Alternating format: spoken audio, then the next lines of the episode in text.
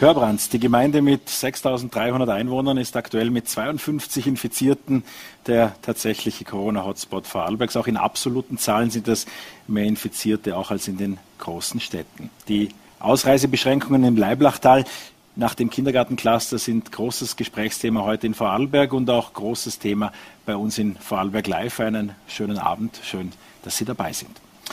Ab morgen, 0 Uhr, darf das Leiblachtal nur noch derjenige und diejenige verlassen, die einen Corona-Test negativer Art bei sich trägt. Eine Testbestätigung seit heute Morgen 8 Uhr sind Tests im Leiblachtal verstärkt möglich. Es wurden über Nacht Testkapazitäten aufgebaut und es kommt auch zu einer Neuerung, nämlich einem Selbst-Check-in, nur noch per E-Card, äh, den es ab morgen dann auszuprobieren gibt. Einstweilen wird allerdings ein großes Verkehrschaos befürchtet morgen früh, denn es wird tatsächlich an Checkpoints, die heute aufgebaut wurden, die Ausreise aus dem Leiblachtal kontrolliert und diese Checkpoints mit Containern, äh, die werden dazu führen, dass gerade an der Verbindung zwischen Lochau und Bregenz es zu einigen Staus kommen wird. Äh, an dieser Stelle in der Klause äh, steht jetzt unser Reporter Matthias Rauch und äh, wir schauen uns mal an, wie so ein, Checkpoint, so ein Checkpoint aussieht. Matthias, wie ist die Situation derzeit? Was wurde hier aufgebaut? Ich hoffe, man versteht mich halbwegs. Ja, man sieht dich nicht mehr. Ähm, ja, das Moment. Ich hoffe, man sieht mich wieder. Umso besser. Also, wie sieht es da Wundervoll. aus? Also, hinter hier, mir sieht man gerade einen Checkpoint, wo vor zehn Minuten noch eine Polizeistreife mit den letzten Vorbereitungen beschäftigt war. Man sieht eh, es geht darauf hinaus, dass in beide Richtungen kontrolliert werden könnte. Der Fokus wird natürlich darauf liegen, vom Leiblachtal in Richtung Bregenz zu kontrollieren. Die anderen beiden Kontrollstellen sind natürlich dann bei der Autobahnauffahrt Hörpranz. Ähm, jetzt sagt der geneigte Lochauer, der morgen früh zur Arbeit nach Bregenz kommen will, gut, dann nehme ich das Rad und fahre am Bodensee entlang. Das wird sich nicht spielen. Die Pipeline ist ab 0 Uhr gesperrt in beide Richtungen. Also Fahrradverkehr muss auch hier drüber stattfinden, wenn überhaupt. Der Bus würde fahren, Flugfahren wird schwierig. Flugfahren geht nämlich nur Richtung Lindau, aber nicht Richtung Bregenz. Das heißt auch, der Bus ist ja keine wirkliche Alternative, weil er wird auch in diesem Nadelöhr stecken bleiben. Äh, inwieweit, du hast den ganzen Tag heute mit Menschen im Leiblachtal gesprochen, auch in deinen Recherchen für die Vorarlberger Nachrichten. Wie ist die Lage? Ist das Verständnis groß? Ich war überrascht, wie groß das Verständnis tatsächlich ist. Ich war in allen fünf Gemeinden des Leiblachstals. Ich habe niemand wirklich gefunden, der gesagt hat, das ist alles ein Blödsinn, das braucht man nicht. Es gibt natürlich schon welche, die sagen, ich muss jeden Tag raus, das ist jetzt ein Riesenaufwand, das habe ich vorher nicht müssen. Aber viele sagen eigentlich, ich habe mich eh schon regelmäßig testen lassen. Andere sagen, ich lasse mich jetzt ganz sicher jedes Mal testen, wenn ich hier raus will. Allein das ist mir die Freiheit schon wert. Und es gibt sehr viel Begeisterung beinahe schon, wie gut es eigentlich bereits funktioniert. Vor allem ist eben mit dem Testmöglichen im Leiblachsaal in Hörpans. Also die Menschen sind eigentlich positiv überrascht, wie gut das bereits heute am Mittwoch funktioniert hat jedenfalls die, die sich mit dir zu sprechen getraut haben. Ähm, werden wir mal sehen, wie der, was der morgige Tag bringt und äh, ob mhm. es den Hörbrandzerinnen, Lochauerinnen, Lochauern, auch allen anderen in den betroffenen Gemeinden gelingt, ihren Tagesablauf so zu organisieren, dass weite Wege nicht notwendig sind. Matthias Rauch, vielen Dank für diesen ersten Bericht aus dem Leiblachtal. Und äh, bei uns im Studio begrüße ich jetzt Werner Meisinger äh, als unseren heutigen Studiogast. Ähm, es ist ein besonderer Tag für Werner Meisinger, ist unschwer zu erkennen als Rotkreuz-Kommandant bei uns. Es ist der letzte Tag als Rotkreuz-Landeskommandant und es sind die letzten Stunden dieser Tätigkeit, weil in exakt zwei Stunden das Staffel übergeben wird. Wir freuen uns sehr, dass Sie hier sind. Guten Abend, Werner Meisinger. Ja, Moll, vielen Dank für die Einladung. Dankeschön wenn man Einsätze wie nach einem Erdbeben, nach dem Tsunami, nach verschiedenen Katastrophen gewohnt ist, was verlangt einem dann die aktuelle Situation in Vorarlberg ab in Sachen Corona-Einsatz? Also man kann hier, was die Organisation anbelangt, äh, ziemlich viel Vergleiche ziehen, wie es eigentlich in, in, in anderen Ländern auch passiert ist, auch äh, entsprechenden äh, Großereignissen. Die Organisation, die dahinter steckt, ist eigentlich fast immer dasselbe. Die Strukturen sind da und da kann man natürlich schon äh, ganz äh, immense Vergleiche ziehen. Was ist konkret in den vergangenen Stunden passiert, als es galt, im Leiblachtal mehr zu tun als bisher? Also es ist natürlich äh, neben der Infrastruktur aufzubauen auch äh, die Riesenaufgabe, äh, entsprechend auch Personal abzustellen, das jetzt halt doch äh, von, von äh, 6 Uhr morgens bis äh, 22 Uhr abends äh, diese Testungen, Abstriche, Administration etc. durchführt. Seit 17 Jahren Landesrettungskommandant. Äh, welches waren die Schlüsselmomente dieser Tätigkeit? Oh, meine Schlüsselmomente gibt es sehr viele. Ähm, es waren sicherlich äh, Schlüsselmomente, immer äh, sehr intensive Begegnungen mit, mit sehr interessanten Menschen äh, und, und auch immer wieder herausfordernde Situationen. Ich denke zum Beispiel auch an, an die Flüchtlingssituation im Jahre 2015, aber auch jetzt natürlich die ganze Corona-Situation. Das sind sicherlich prägende Eindrücke die äh, ich äh, mit in die quasi Rotkreuzpension nehmen werde. Ich habe einen Streifzug durchs VN-Archiv gemacht, der erste Eintrag in der VN-Heimat, wo es um die Geburt ging, davon wahrscheinlich aktiv noch nicht so viel mitbekommen, aber es wurde ein Werner Meisinger zu Kennelbach, glaube ich, geboren, wenn das, wenn das der richtige war, ansonsten war es ein anderer. Na, dann war es ein anderer. Aber jedenfalls das, was ich ja aus eigener Erfahrung auch und unseren Kontakten in der Vergangenheit bezeugen kann, Lange Zeit haben wir sie nur immer fotografiert beim Kofferpacken und beim Zurückkommen äh, am Flughafen. Diese internationalen Einsätze, die auch Ihren Dienst geprägt haben, wie ist es zu denen gekommen? Ähm, das war einfach nach einer, einer gewissen Zeit im, im, im regulären Rettungsdienst äh, im Roten Kreuz. Da war mir irgendwann einmal klar, äh, das Rote Kreuz als weltumspannende Organisation, da muss es mehr geben als wie diesen hochinteressanten Rettungsdienst. Und ich habe mich da mal einfach auf der internationalen äh, Bühne umgesehen und äh, habe eigentlich gestartet mit, mit äh, Einsätzen im Bereich der Wasseraufbereitung und das hat dann das eine das andere eigentlich ergeben. Und ähm, äh, gesagt, wenn, die, die Wurzeln liegen bei mir sicherlich irgendwo international bei der Wasseraufbereitung und so die letzten Einsätze waren dann aber schon mehr im, im, im Koordinationsbereich, um die ausländischen Kräfte zu koordinieren. Am Anfang ging es immer um frisches Wasser. Wir sehen hier auch einige Bilder Ihrer Einsätze, die Sie für verschiedene Organisationen, unter anderem auch das Rote Kreuz, durchgeführt haben. Da gibt es irgendwann den Moment, der Werner Meisinger hat hastig den Koffer gepackt. Anfangs ging es noch um die richtigen Impfungen. Dann irgendwann sitzt man im Flieger, kann nichts mehr tun. Dann geht die Tür auf. Was passiert dann? Also das ist natürlich die Zeit im Flieger, hat man schon sehr intensiv genützt, um irgendwelche äh, Plan of Action äh, zum, zum Erstellen. Und äh, wenn dann natürlich die Tür aufgeht am, am, Flughafen, dann wird man schon dort erwartet und dann geht es von dort einfach direkt ins Einsatzgebiet. Man schaltet in einen Einsatzmodus um und äh, ja, funktioniert dann eigentlich. Welches Wissen aus den internationalen Einsätzen konnten Sie jetzt auch in Vorarlberg konkret anwenden? Teststraßen, Impfstraßen, größere Massen durch äh, verschiedene medizinische Versorgungen schleusen, das gab es ja eigentlich vorher kaum. Äh, das ist richtig. Und äh, das, was man natürlich aus solchen Einsätzen mitnehmen kann, das sind halt Strukturen, die immer irgendwo äh, ähnlich gelagert sind. Die Zusammenarbeit innerhalb des Roten Kreuzes mit anderen Organisationen, aber natürlich auch mit den zuständigen äh, äh, Regierungen, die ja letztendlich für die Abwicklung äh, von, von solchen Situationen die Verantwortung tragen. Wie einfach ist Helfen denn heute? Sie koordinieren 1600 Freiwillige, Ehrenamtliche in, in Vorarlberg, die ihre Zeit für das Rote Kreuz, für äh, ihre Mitmenschen äh, aufwenden. Äh, wie viel Zeit davon geht heute für Administratives, für die Möglichkeit zu helfen drauf und wie viel kann man dann tatsächlich dafür aufwenden, um wirklich zu helfen? Also wir haben jetzt im Moment ja Gott sei Dank die Situation in, in Vorarlberg, im Roten Kreuz Vorarlberg, äh, dass wir ausreichend äh, freiwillige Mitarbeiterinnen und Mitarbeiter haben. Natürlich jede Schuld mehr bedeutet, äh, man kann Gewicht äh, verteilen. Äh, das, was uns sehr zum, zum, äh, ja, zum Nachdenken und zum, zum sehr viel Arbeit eigentlich erzeugt, ist die eher kurze Verweildauer unserer Mitarbeiterinnen und Mitarbeiter. Und das ist natürlich schon ein immens administrativer Aufwand, Leute anmelden, wieder abmelden.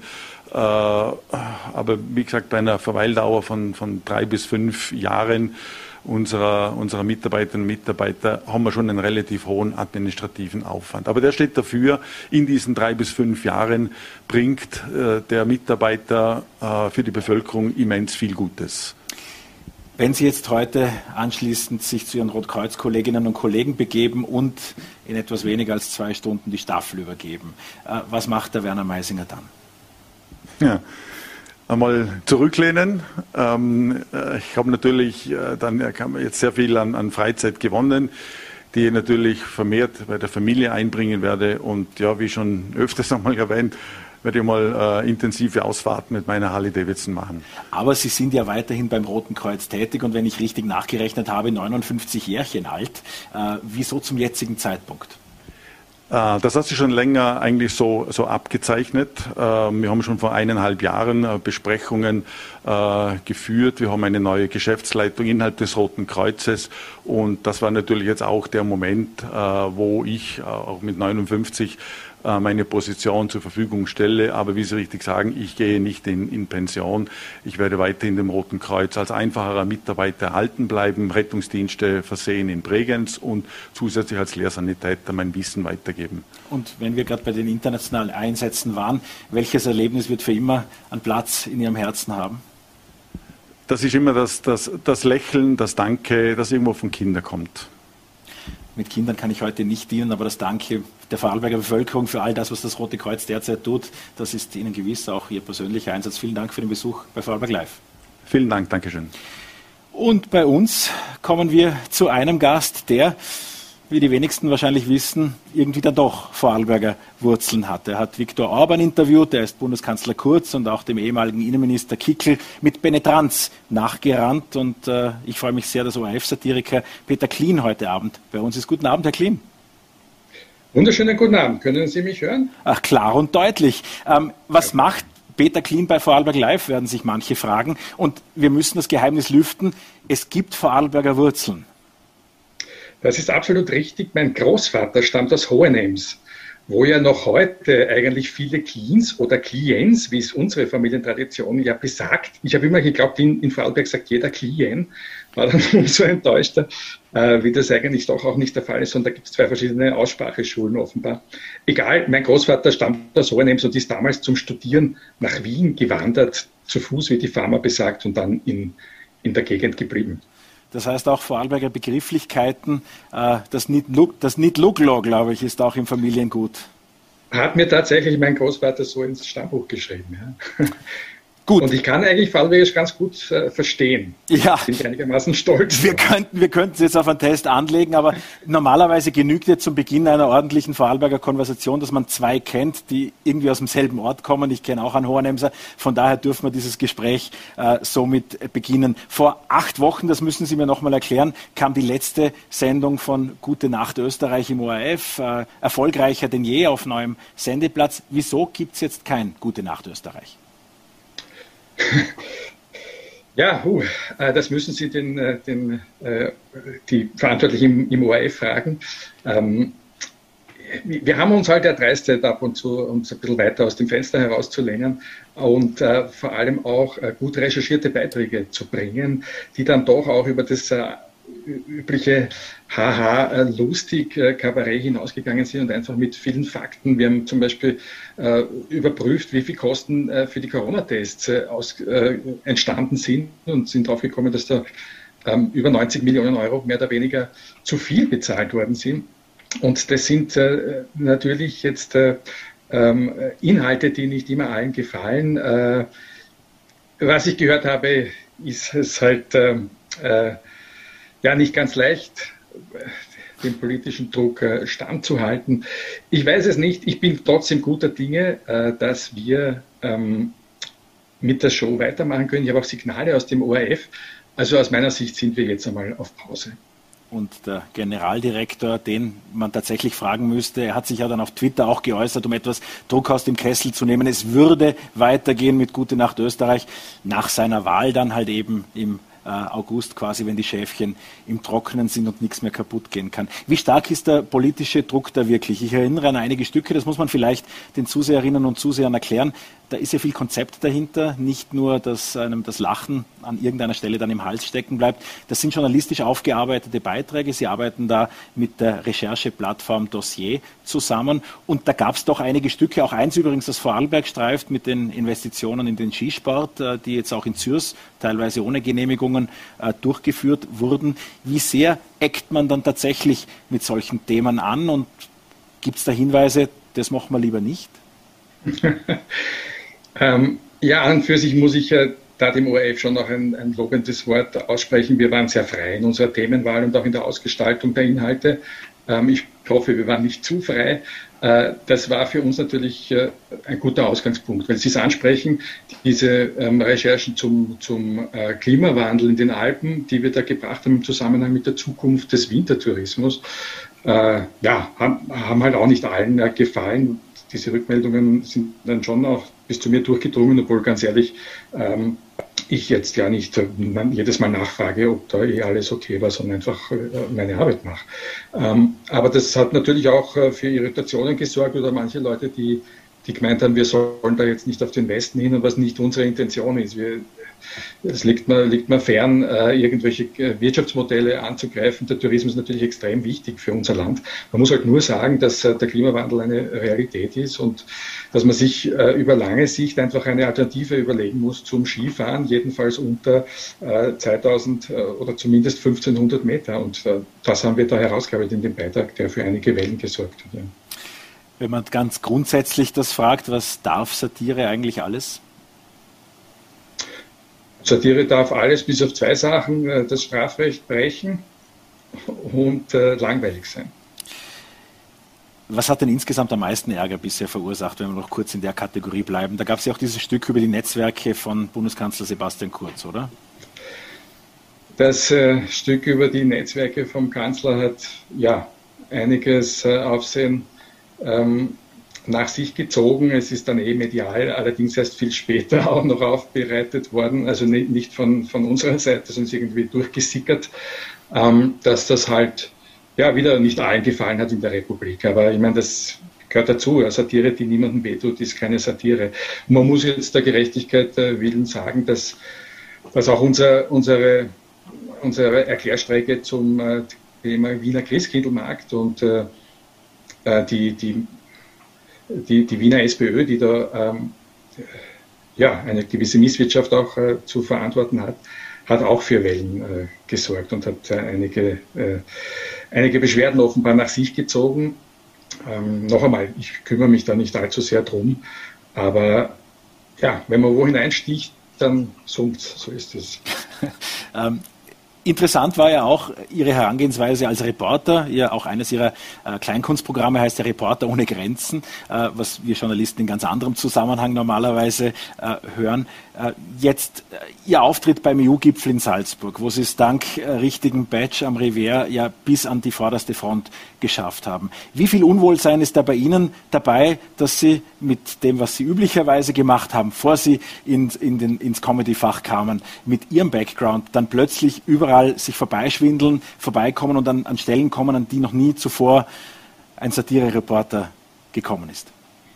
Ja, weil es äh, ansprechen, dieser EU-Gipfel war natürlich wirklich eine sehr aufregende Sache, wahrscheinlich mein aufregendster Einsatz überhaupt, weil es halt dann doch nicht einfach nur so eine Innenpolitik-Wahl ist, sondern ein großes internationales Geschehen. Und ich habe einfach die Gunst der Stunde genutzt. Ich habe zufällig gefunden, äh, dieses, dieses, dieses, diesen Anstecker, der die Staats- und Regierungschefs ausweist, ist am Boden gelegen, habe ich mir geschnappt und wollte einfach ohne viel nachzudenken wissen, wie weit ich damit komme. Und äh, bin dann ja, durchgedrungen bis ins innerste Innere äh, des Gipfels, bin hinter den Regierungschefs ähm, hinterher spaziert, quer durch den äh, Mirabellgarten und habe es wirklich nur um wenige Sekunden dann nicht geschafft, aufs äh, EU-Familienfoto zu kommen, was natürlich eine großartige Sache gewesen wäre. Leider haben mich die zuständigen ähm, Verantwortlichen dann in letzter Sekunde noch geschnappt und des Platzes verwiesen, und zwar wirklich mit Nachdruck. Äh, wenn Sie jetzt die Tagespolitik verfolgen, äh, Kurz scheint ja in den Niederungen derselben angekommen zu sein. Jedenfalls äh, sieht auch er, dass man Österreich nicht im Alleingang bewegen kann. Äh, verändert sich das Bild des Bundeskanzlers derzeit in der Öffentlichkeit? Was ist Ihr Gefühl?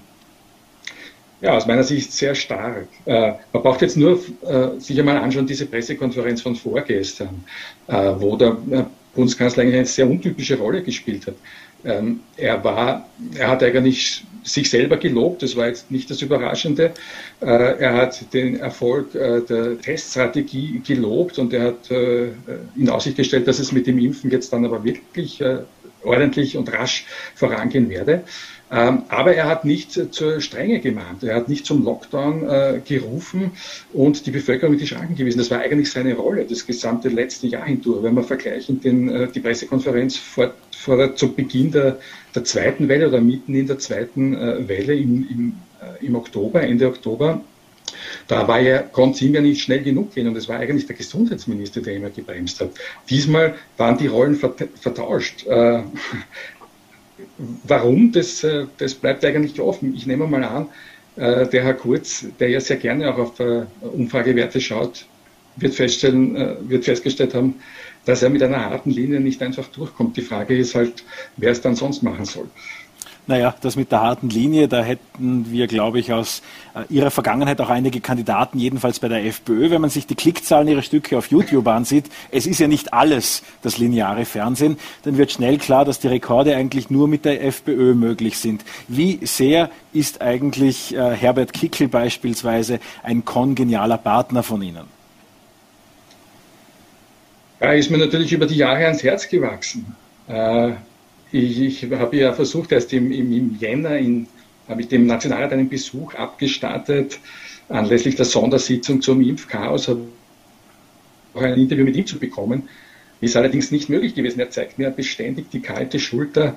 Ähm, er ist äh, gegen das Impfen, aber er ist nicht gegen das Schimpfen und hat äh, deswegen auch äh, mit mir da kurzen Prozess gemacht, wie ich auch sonst eigentlich jedem äh, sachlichen Ratschlag gegenüber relativ äh, äh, ja, unbeirrt entgegensieht derzeit.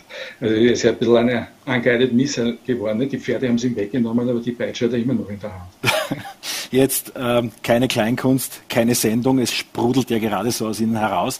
Keine Reisen möglich. Was macht denn ein gegroundeter Satiriker in den kommenden Monaten?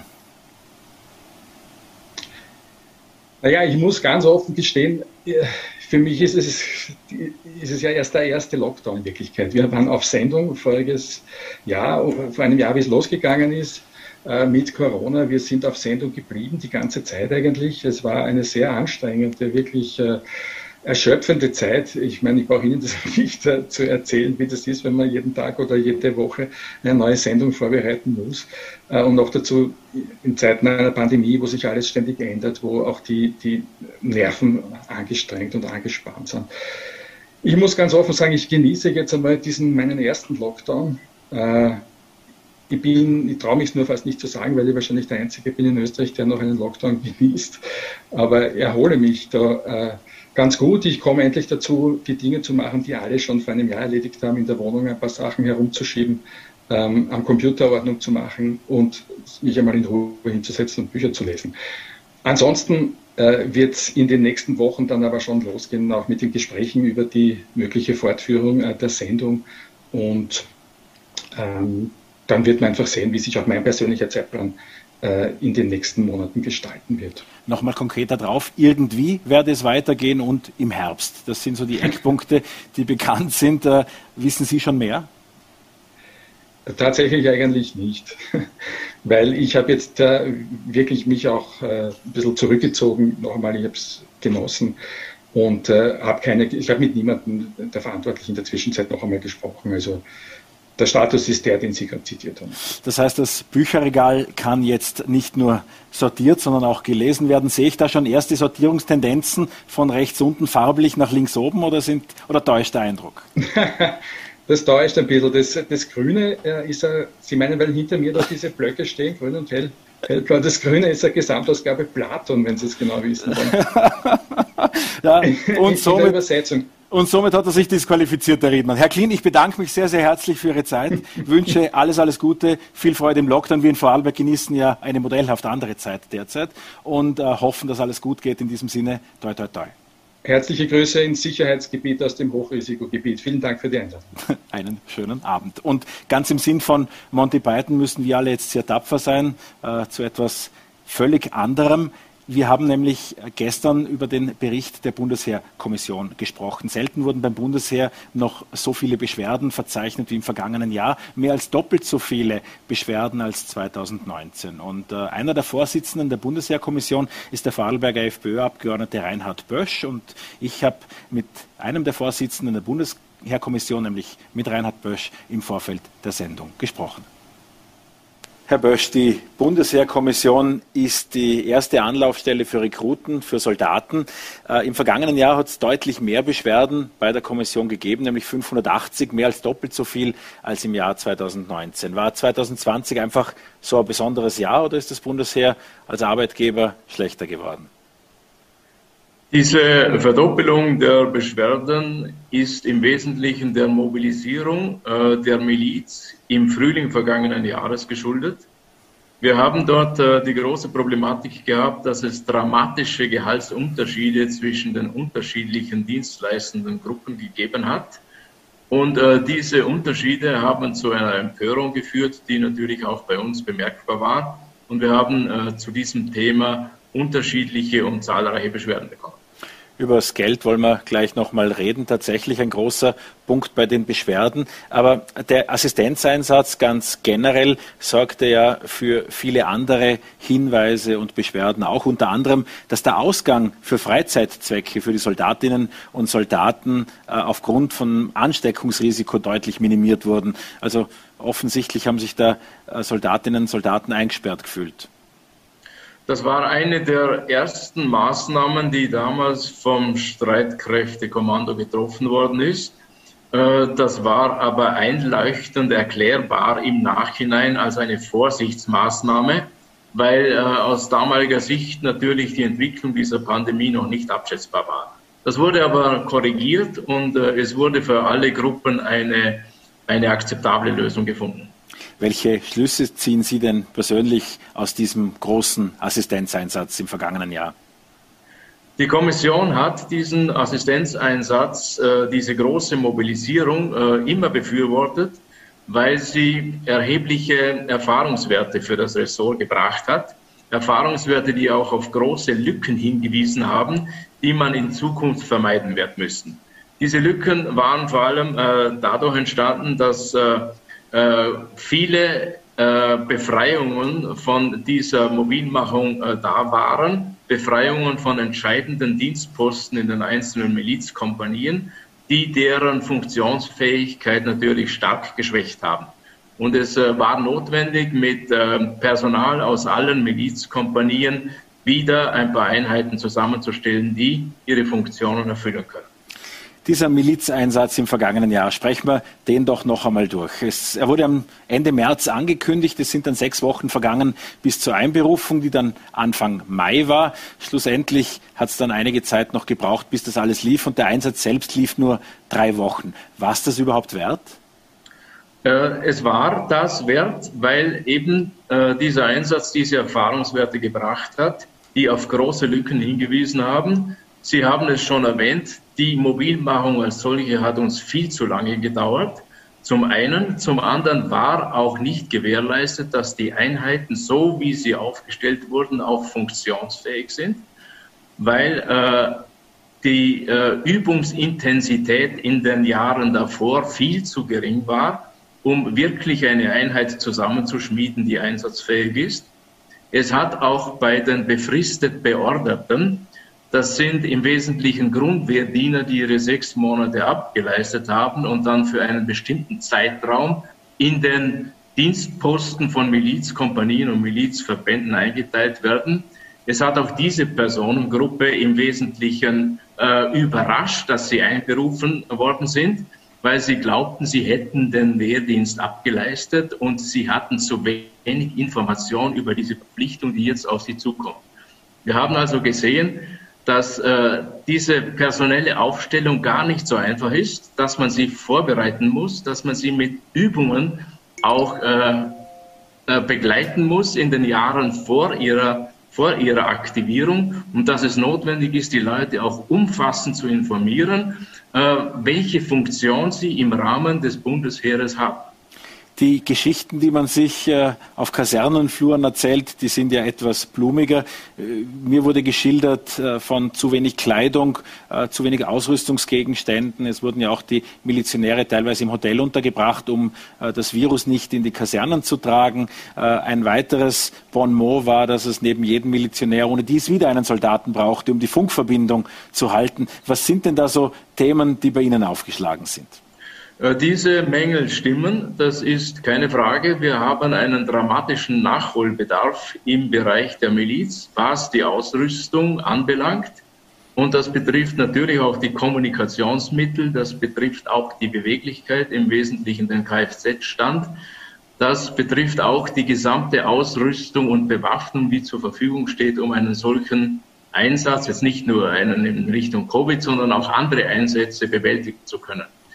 Äh, dieser Finanzbedarf wird mehrere hundert Millionen äh, Euro betragen. Äh, und ein erster Schritt ist von Seiten des Ministeriums gemacht worden mit diesen 200 Millionen, die milizbezogen und milizgebunden eingesetzt werden sollen, die in drei Tranchen in den nächsten Jahren fließen sollen und hier die größten Lücken gefüllt werden. Die Milizsoldaten erhalten ja für die Übungen mehr Geld als dann tatsächlich für den Einsatz was jetzt nicht gerade logisch klingt, hat doch bestimmt eine Ursache. Es hat hier, äh, es hat hier unterschiedliche Besoldungsebenen gegeben. Also der Einsatzpräsenzdienst war im Wesentlichen um die Hälfte geringer besoldet als eine FPÜ, eine freiwillige Waffenübung.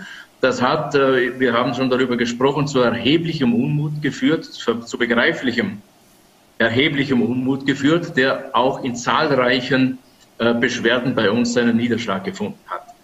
Die äh, Ministerin hat angekündigt, diese ungleiche Behandlung in den Bezügen beseitigen zu wollen und wir warten im Nationalrat auf die entsprechenden gesetzlichen Vorlagen.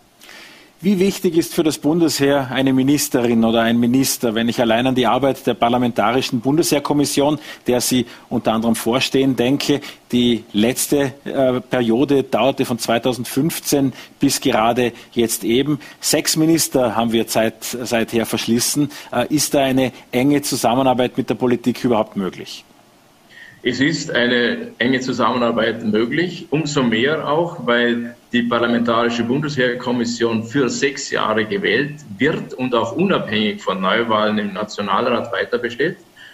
Und äh, die Parlamentarische Bundesheerkommission jetzt nicht nur zum Minister oder zur Ministerin eine Gesprächsebene pflegt, sondern vor allem zu den Strukturen des Bundesheeres, die ja doch, äh, ich sage jetzt mal, eine längere Lebensdauer haben als äh, ein Minister oder eine Ministerin. Also wir haben eine gute Beziehung in alle Strukturen hinein, zu den großen Verbänden, zu den Zentralstellen, die äh, sich im Wesentlichen um die entscheidenden Punkte des österreichischen Bundesheeres kümmern. Und wir haben dort auch in der Regel gute Erfolge. Ist der Grundwehrdienst jetzt aktuell ausreichend attraktiv? Der Grundwehrdienst äh, ist noch nicht ausreichend attraktiv. Wir müssen dort die Rahmenbedingungen immer wieder verbessern. Äh, es geht dabei vor allem um eine adäquate Besoldung des äh, jungen Mannes während des Grundwehrdienstes, aber auch um das notwendige Umfeld, das sich ein heutiger Jugendlicher, äh, glaube ich, dass ein heutiger Jugendlicher braucht, um sich wohlzufühlen. Ganz offen gefragt äh, zum Abschluss dieses Bundesheerkomplexes, wie marot ist denn unser Heer? Weil die Geschichten über fehlenden Treibstoff oder zu hohe Treibstoffkosten, ich kann mich an eine Übung von Soldaten äh, in Gartenhandschuhen erinnern. Wie schlecht ist denn tatsächlich bestellt um unser Heer? Diese äh, Fehlbestände in Bezug auf die Budgetierung und auf die, äh, das Füllen der Lücken im Ausrüstungs- und im gesamten Bereich des österreichischen Bundesheeres sind gravierend. Es hat dazu auch von den Ministern und auch von den Ministern der Vergangenheit ausreichende Studien gegeben, die das auch belegen. Und äh, wir müssen weiterhin daran arbeiten, dass die budgetäre Bedeckung des Bundesheeres äh, ansteigt, um diesen Ansprüchen, die von ihm verlangt werden, auch gerecht werden zu können. Die Lücken, die hier öffentlich gemacht worden sind, die bestehen wirklich. Herr Bösch, jetzt als FPÖ-Abgeordneter kommen Sie mir nicht aus, einige Fragen noch zu Ihrer Partei natürlich zu beantworten. Ähm, Herbert Kickel hat in Wien ja lautstark auf einer Corona-Demo gewettert. Was sagen Ihnen Corona-Demos? Waren Sie da auch schon? Ich war noch auf keiner Corona-Demo. Ich äh, bin der Ansicht, dass äh, diese Pandemie äh, durchaus auch sehr gefährliche Krankheitsverläufe zur Folge haben kann dass wir aber trotzdem äh, die Begleitumstände, die damit zusammenhängen, mit einem notwendigen Hausverstand beurteilen müssen. Das heißt für mich, dass äh, die Kollateralschäden äh, nicht in einem ungleichgemäßen Verhältnis zu äh, diesen Maßnahmen gegen Covid-19 stehen können. Wir müssen also die Wirtschaft am Laufen halten. Das heißt äh, für mich auch, dass es vor allem dringlich wäre, dass wir die äh, Gastronomie, die Hotellerie, dass wir öffnen, dass wir die Schulen offen halten und dass wir in allen diesen Bereichen, äh, die wichtige Wirtschaftszweige für uns bedeuten, ein Wirtschaftsleben wieder möglich machen, so schnell es geht. Wie ordnen Sie in diesem Zusammenhang die Vorarlberger Sondersituation derzeit ein? Ist der Zustand, so wie er jetzt in Vorarlberg erlebbar ist und derzeit offenbar möglich ist. Ist das ein Zustand, den Sie für ganz Österreich fordern oder würde es auch in Vorarlberg noch weitere Öffnungsschritte benötigen? Nach meiner Ansicht äh, würde es auch in Vorarlberg noch weitere Öffnungsschritte brauchen.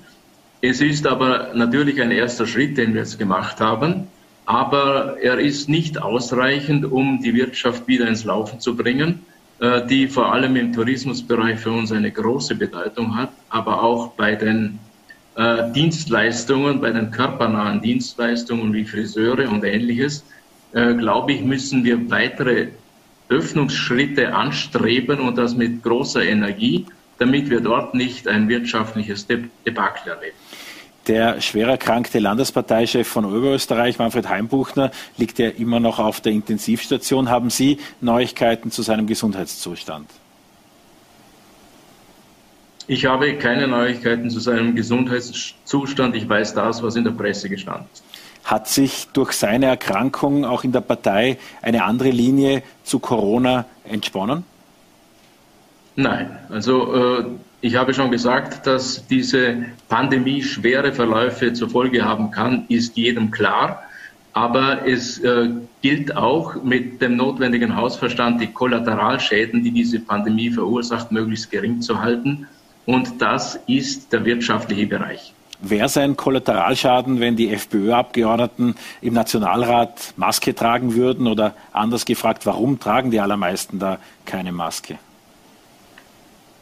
Äh, dass wir dort keine Masken tragen, das äh, hat sich so ergeben. Wir haben diese Trennwände zwischen den einzelnen Abgeordneten eingeführt.